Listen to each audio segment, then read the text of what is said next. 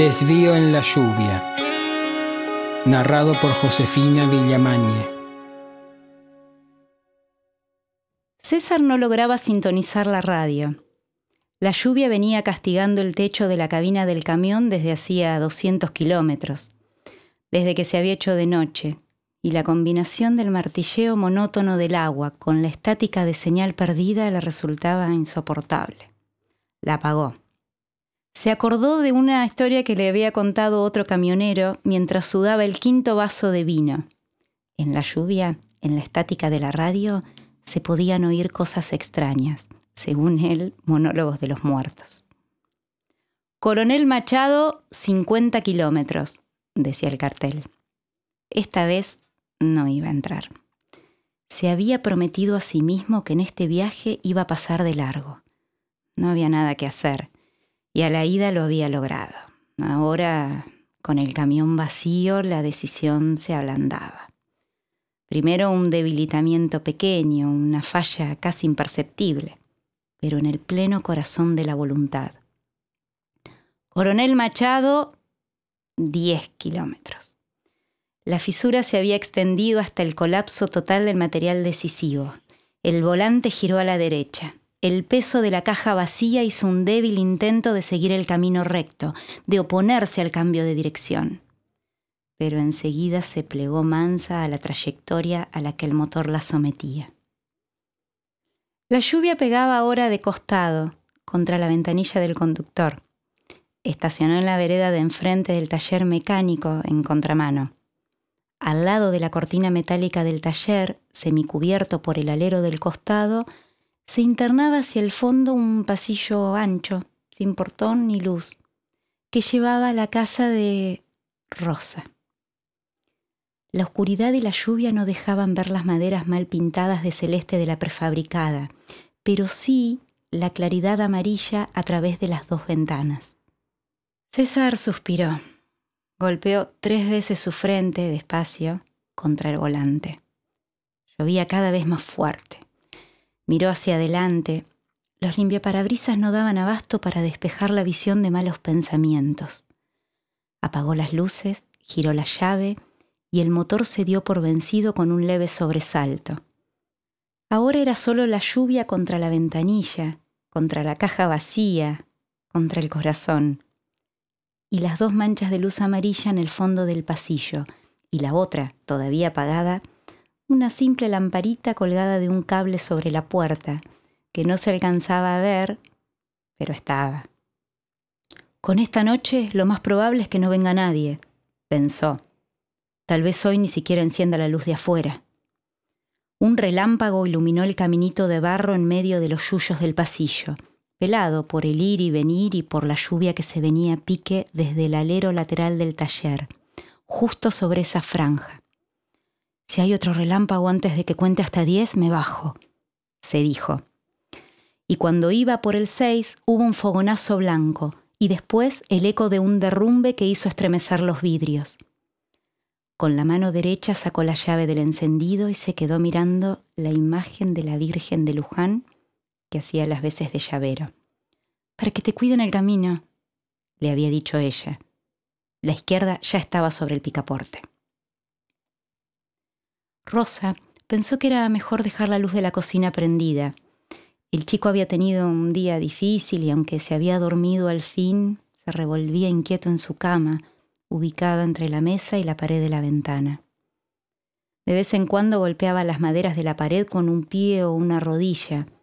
La lluvia, los truenos lo ponían nervioso, y toda la tarde había tenido que cuidar que no se golpeara la cabeza contra el piso, que no se mordiera las manos hasta lastimárselas. Entró a su dormitorio. En ese cuarto era donde estaba la puerta que daba al pasillo y a la calle. Solo había allí un ropero viejo, una cama de plaza y media, una mesita con un velador sobre una carpeta tejida al crochet, un espejo al costado de la puerta y una cómoda con un montón de chucherías encima, entre las que sobresalía por su altura una imagen de la Virgen de Luján. Sacó una vela corta y ancha del primer cajón, una caja de fósforos del bolsillo del vestido. encendió la vela y la colocó sobre un platito blanco frente a la Virgen. Se arrodilló y rezó un Padre Nuestro y tres Ave Marías. Se persignó mientras se ponía de pie. Dio vuelta la imagen de la Virgen que quedó mirando hacia la pared. La santa espalda iluminada por la luz de la vela. Se sacó el vestido y se acomodó una bata de seda con estampado oriental sobre la enagua negra, sin mirarse en el espejo. Apoyó el índice sobre el interruptor que encendía la lamparita de afuera. Algo les decía que no, que esta noche no. Tal vez era solo el mal tiempo. ¿Quién vendría en una noche así? Se oyeron tres golpes sobre el vidrio de la ventana. Se sobresaltó. Solo había una persona que golpeaba el vidrio, no la puerta. Y aunque la luz de afuera estuviera apagada, se sacó la bata y rápido se volvió a meter dentro del vestido de entrecasa. Se acomodó el escote, el pelo, frente al espejo. Abrió la puerta que daba a la cocina para verificar que el chico siguiera durmiendo. Volvió a cerrar, respiró profundo y corrió al pasador para dejar entrar a César. Él tenía el pelo mojado y los zapatos embarrados. Ella cerró enseguida porque la lluvia entraba por la puerta. Voy a ensuciar todo el piso, dijo él. Sácate los zapatos, déjalos ahí al costado. Se los sacó y se quedó parado de espaldas a ella, acomodándose el pelo. Ya sé que te dije que no iba a venir más, pero hiciste bien, dijo ella, dando la vuelta para quedar de frente a él. Con este tiempo es peligroso andar en la ruta. Mejor que viniste. Mañana de día es más seguro seguir, aunque todavía llueva. Puedo dormir en la cucheta del camión. Ella lo tomó del brazo y quiso moverlo, pero él parecía clavado al piso. Dale, sentate. Te voy a traer algo calentito. ¿Querés? El único lugar para sentarse era la cama.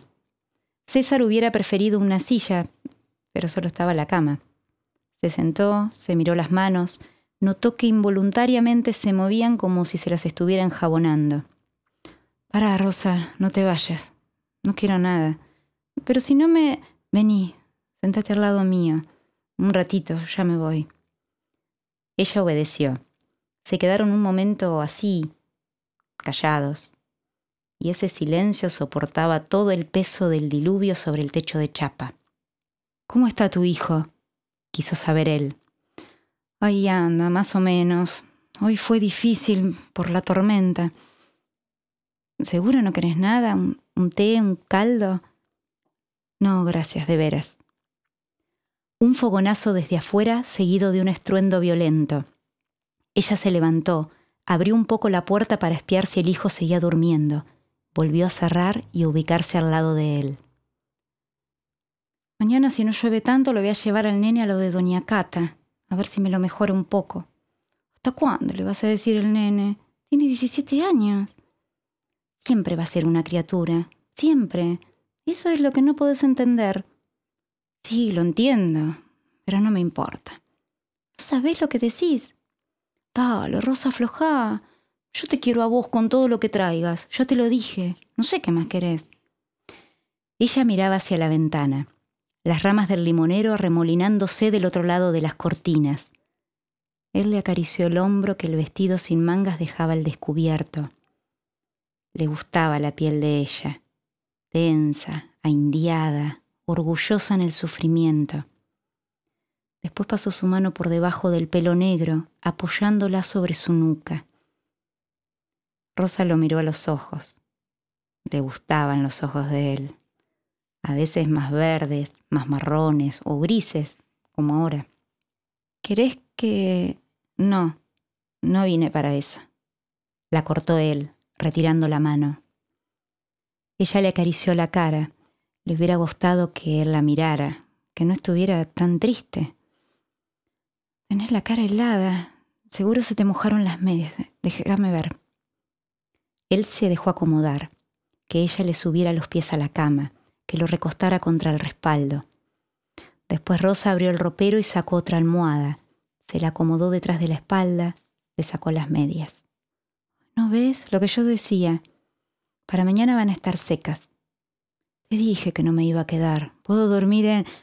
Ahora las cuelgo en la cocina, seguro para mañana temprano están secas.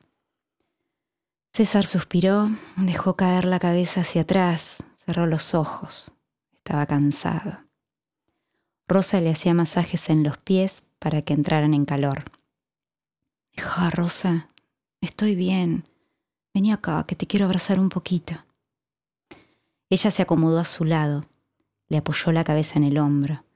Él pasó el brazo por detrás, la abrazó despacio, le besó la frente. ¿Cómo llueve? dijo ella. Sí, parece que no fuera a parar nunca. Siguieron unos minutos, uno o dos, parecidos a la felicidad. Afuera el viento hacía golpear la lamparita contra la pared por encima de la puerta. Ojalá se rompa, pensó César. Venite conmigo. Vos y el nene, los dos. ¿Otra vez lo mismo? ¿No querés entender? Déjame cuidarte, aliviarte un poco. No te pido tanto, solamente que estés conmigo. mi cruz. Cada cual carga la suya. Si no te querés venir porque es la casa de mis viejos, eso se arregla. Puedo alquilar la casa de al lado para nosotros, o cualquier otra que esté más o menos cerca. Nadie te va a molestar. Ella separó un poco la cara del hombro de él para poder mirarlo de frente. Si fuera como vos decís, que no te importa todo lo que viene conmigo, ¿por qué no te venís vos acá? No puedo, Rosa, ya sabés. Tienen más de ochenta años, no se pueden quedar solos. Tenés un hermano, una hermana. Los podría cuidar tu hermana. Vos le mandarías plata cada mes. Ella tiene su trabajo, los chicos, no se puede. Bastante que me da una mano cuando yo viajo. Les podrías buscar una casa en Machado, traértelos a ellos para acá. Si los saco de ahí se mueren. Toda la vida estuvieron en esa... Lo que no podrías es vivir acá y aguantarte la mirada de la gente que los del taller se callen y te miren cada vez que salgas de la casa. En el bar se haga un silencio cuando entres y vos pienses, ¿a cuántos de esos pasaron por acá? Que... César la trajo con fuerza hacia él. La besó para que no siguiera hablando. Ella se resistió un poco, pero él la siguió besando en el cuello, en la boca, hasta que sintió la humedad salada de las lágrimas de rosa en los labios. No, por favor, no, no me hagas esto dijo él, apretándola contra su pecho. No es justo, César, no es justo. ¿Por qué volviste? ¿Para qué? Se despegó de él, se puso de pie y se acercó al espejo. Se pasó las manos por la cara, se alisó el pelo. Él volvió a echar la cabeza hacia atrás, a cerrar los ojos. ¿Querés oír algo gracioso? dijo ella. Hoy escuchaba el horóscopo en la radio y decía una visita inesperada. Yo te quiero, Rosa, dijo él sin abrir los ojos. Te quiero de verdad. Ella se acercó a la cómoda, abrió el cajón de abajo y sacó un par de medias. Se sentó a los pies de la cama y se las puso. Yo también. ¿Pero eso qué importa? Decime, ¿qué necesidad tenés vos de complicarte así la vida? Dale, ponete los zapatos y anda a dormir un rato al camión pero no salgas a la ruta hasta que se haga de día. No era que... Por favor, no vengas más. Pensá, César, no valgo la pena. Él se levantó con un impulso exagerado. Se calzó los zapatos, corrió el pasador de la puerta. Es lo peor que me podés decir, dijo, con la mano sobre el picaporte. Pero es la verdad. ¿Qué necesidad tenés vos de... Algunas gotas gruesas salpicaron el piso cuando él salió, dando un portazo. Yo te voy a ayudar, le dijo Rosa a la puerta cerrada. Afuera, el viento todavía azotaba el limonero. El techo del alero lateral del taller seguía lastimando el suelo con su derramamiento interminable, ahondando la herida donde ni los yuyos crecían. Debajo del alero, en las sombras, un bulto vertical, negro, se apoyaba sobre la pared de planchones. César apenas lo distinguió por el punto amarillo del cigarrillo que se elevaba. Se avivaba por un segundo y luego volvía a bajar indolente. Al pasar por delante vio caer el cigarrillo a medio fumar sobre el barro y un pie que se estiraba hacia adelante para aplastarlo. Después oyó los pasos tras de sí, pateando el agua del sendero hacia el fondo y no tuvo que voltearse para saber que Rosa había encendido la lamparita de afuera. Al cruzar la calle apretó la virgencita dentro del bolsillo y la figura se partió en pedazos, como una hoja seca, una cosa de nada.